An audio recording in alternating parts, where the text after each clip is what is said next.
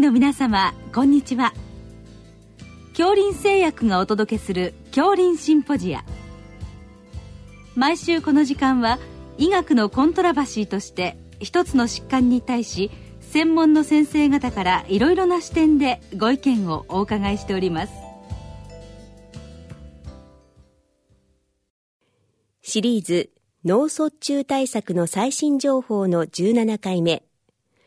無症候性脳血管障害1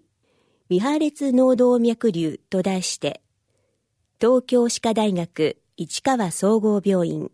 脳神経外科教授菅貞夫さんにお話しいただきます。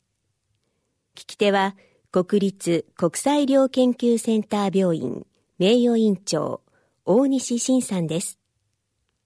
菅先生あの本日は未破裂のあの脳動脈瘤についていろいろお伺いしたいと思いますのでよろしくお願いいたします。よろしくお願いいたします。まずその未破裂脳動脈瘤っていうのは時々まあ検査で見つかりますけれどもまあ頻度だとか家族歴だとかなんか関連する疾患とかそのあたりについて教えていただけますでしょうか？はい。まあ、あの、ミアレス脳動脈瘤はですね、はい、一般的に、まあ、検査をすると、まあ、うん、成人の約3%に認められるとい。うふうに報告されておりまして、はい、まあ、必ずしも、まあ、珍しい疾患ではないということは、まあ、ご理解いただきたいと思います。はい。ただやはり、あの、例えば多発性脳臓法人を有する患者さんとかですね、うん。うん、あと、くも膜下出血の家族歴のある患者さん、うん、等ではやはり、えー、保有率が高いというふうに報告されてますので、まあ、注意が必要かなと思います。また、一般的には男性に比較して、まあ、女性の方が保有率が高いと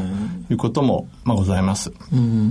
あと、注意が必要なのは、高血圧の患者さん、それからタバコを吸われる人、脳卒中の家族歴を有する方もですね、まあ、そうでない患者さんに比べて保有率が高いというふうに報告されております。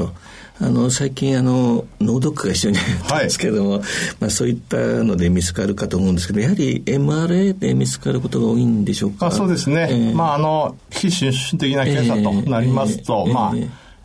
MRI ということになりますし、うん、今、まあ、ご存知の通り、うん、大体多くの施設で MRI をお持ちですから、そうですね、まあ、スクリーン等でもやはり見つかることが多いというのが、まあ、現状だと思います。なるほど。ただ確定診断にはさらに突っ込んだ検査をすることもあるんでしょうか？そうですね、うん、まあ現在のところ、まあ、CT で、えー、疑わしいとなった場合はですね、うん、やはりまあ CT 暗行ですかね、なるほど。こちらで詳しく調べてみるということが一般的な外来レベルにおける、まあ、診療の流れかと思います。なるほどたまたま見つかるとどうしようって悩むことも多いかと思いますけど そのサイズだとか形だとか場所だとか、やっぱり何かあのリスクがあるのがあるんでしょうか？そうですね。あの、なかなかあの、ミアレス脳動脈瘤の自然歴というのは、えー、難しいところが、まあ、ございますけれども、えー、あの、日本の脳神経科学会が主導した疾患調査というのが行われまして、まあ、そのデータをもとにですね、まあ、我が国においてはやはり、まあ、大きさ、それから動脈瘤の場所、はい、それから動脈瘤の形、うん、まあ、そういうものでですね、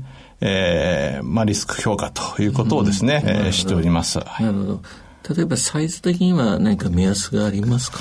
まあそうですね。うん、えっ、と、一般的にはですね、サイズがまあ5から7ミリを超えてくると、まあ破裂のリスクが高まってくるんで、まあ、介入を考えてもいいんじゃないかなというふうには言われております。あと、気をつけなきゃいけない部位とかは何かありますそうですね。場所的に言うとですね、あの、えー、まあ、ちょっと専門的になりますけども、まあ、全交通動脈瘤、それから、えー内頸動脈と高交通動脈の分岐部位にできた動脈瘤、まあ、この2つはですね他の部位と比べて破裂リスクが高いというふうに言われてまして、まあ、サイズが小さくてもちょっと注意は必要かなというふうに考えられております。形もいろいろあるかと思いますけどもそれも少しリスクに関係あるんでしょうか？そうですね、えー、一般的にはやはり、まあ、あの専門用語で言うとブレブと言いますけども、うん、まあ、コブの一部が、まあ、飛び出したような感じですね、うん、まあ、不正形のコブ、うんまあ、こういうものはやはり、えー、破裂のリスクが高いというふうに判断して、うん、まあ、介入の適用になることも、うん、多いかと思います。その破裂のリスクを予測するモデルみたいなのはあるんでしょうか？はい。あの、先ほど申しましたけど、まあ、日本の脳神経科学会の疾患調査をもとにですね、まず、えー、性別。性別。それから、高血圧の有無ですね。それから、まあ、動脈瘤の場所、大きさ、形、まあ、こういうものを使って、まあ、ユーキャススコアというふうに、まあ、言ってますけれども、まあ、それの点数化によってですね、えっと、破裂のリスクを一番低いグレードの1から、リスクの高いグレード4まで、一応、まあ、4段階に分けて評価すると。いうことが、まあ、一般的には行われてるかなと思います。4だと、やっぱり切迫してるというそうですね。まあ、あの、3年間の破裂率が9%以上ということですから、あの、やはり、えー、脳神経外科医としては、まあ、治療の介入を考えていただきたいというレベルだと思います。ということですね。それではその治療ですけども、やはりあの、まあ、解凍手術をするのか、あるいはまあ、最近あの、血管内治療ですかね、クリッピングが非常に盛んだと思うんですけども、はい、まあ、どのようにその適用をそれぞれ選択していらっしゃるんでしょうか？そうですね。あの、現状申しますと、まあ、施設施設によって異なるっているというのが、まあ、現状ではないかなと思います。なるほど。まあ、解凍術にはですね、まあ、もう長い歴史がありまして、まあ、あの治療の確実性という意味では一日の症があるというふうに言われております。ただやはり、まあ、頭を開ける手術ということになりますと、すね、まあ、患者さんの侵襲性、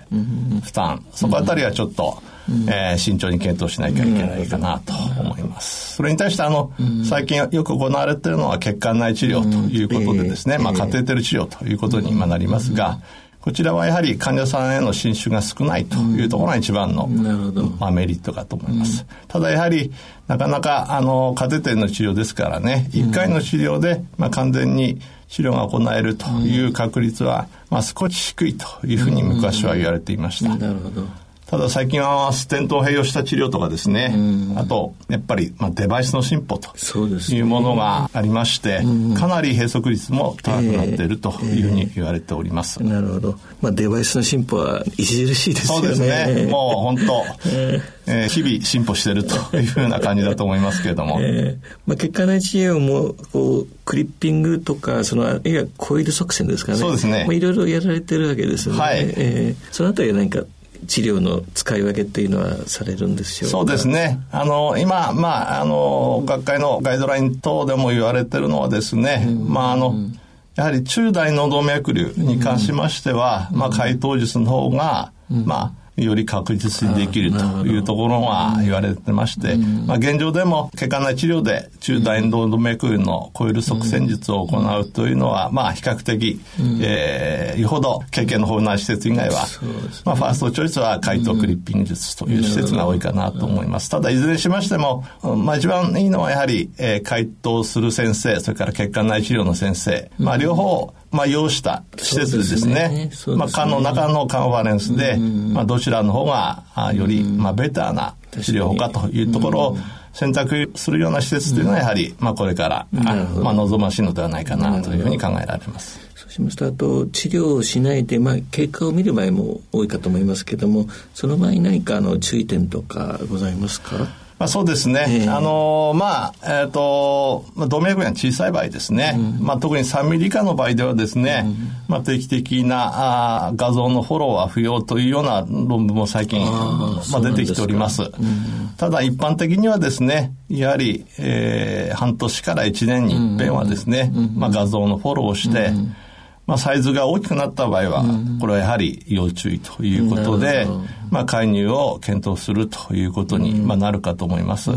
まあ、経過中に大きく拡大する率っていうのは大体、まあ、3年で、まあ、5、6%とやってますから、それほど、あの、高頻度なわけでは、まあ、ございませんけども、やはり、まあ、厳重な注意は必要かなと思います。あと、先ほどその血圧とか、はい、まあ、飲酒や喫煙の影響もあるというふうに伺ったんですけど、そのあたりの指導も重要だということでしょうか？そうですね。あの、まあ、特にやはり、まあ、かかりつけの先生に、あの、お願いしたいのはですね、まあ、あの、脳毒とかで見つかった患者さんを、まあ、専門医にお願いして、まあ、あの、経過観察でと言われた場合ですね、やはり高血圧、それから禁煙、それから飲酒のコントロールですね。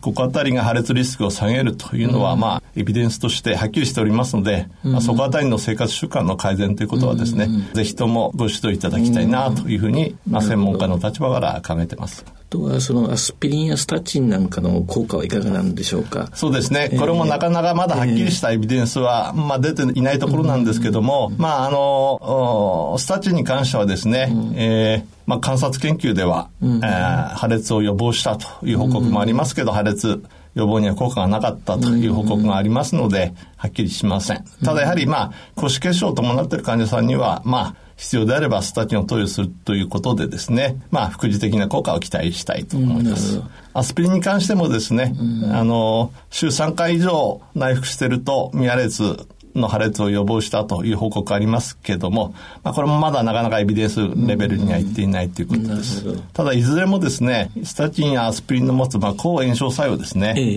ー、やはりミアレツが破裂する基準の一つとして、まあ、炎症反応の増悪ということが言われておりますので、そこあたりを予防してるんじゃないかなというふうに、えーまあ、考えてられているというのが、まあ、現状でございます。まあ、現在その MRI がまあかなりあの簡単に数多くやれるように、はい、なってるかと思いますが、まあ、それでいろいろ見つかってきて、まあ、現場でいろいろ判断されると思うんですがやはりあのどういうタイミングで専門医を紹介したらよろしいでしょうか？そうですね、えー、あのまず一番初め、まあ、見つかった場合はですね、うん、やはり一度は専門医にまあご紹介いただければと思います、うんうん。まあ、脳外科になりますか、そうですね、えー、脳神経外科の専門医にご紹介いただければと思います、まああの先ほど3ミリ未満の場合は破裂リスクは少ないというふうに言いましたけども、やはり、あの、先ほど述べたように、全交通動脈瘤や内径動脈、後骨動脈分岐部瘤の場合は、小さくてもやはり破裂すること、まあ、稀に経験しますので、やはり専門家のですね、一度は判断をいただいて、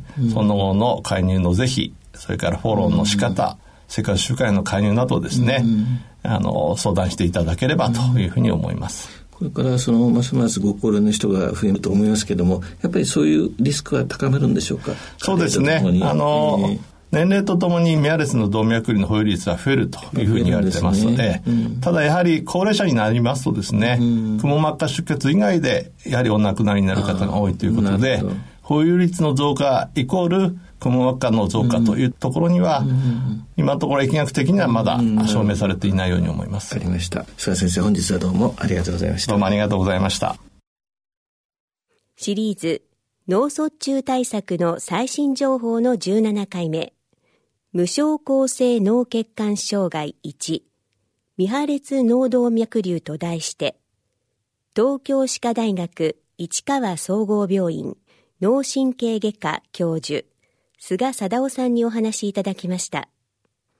聞き手は、国立国際医療研究センター病院名誉院長大西晋さんでした。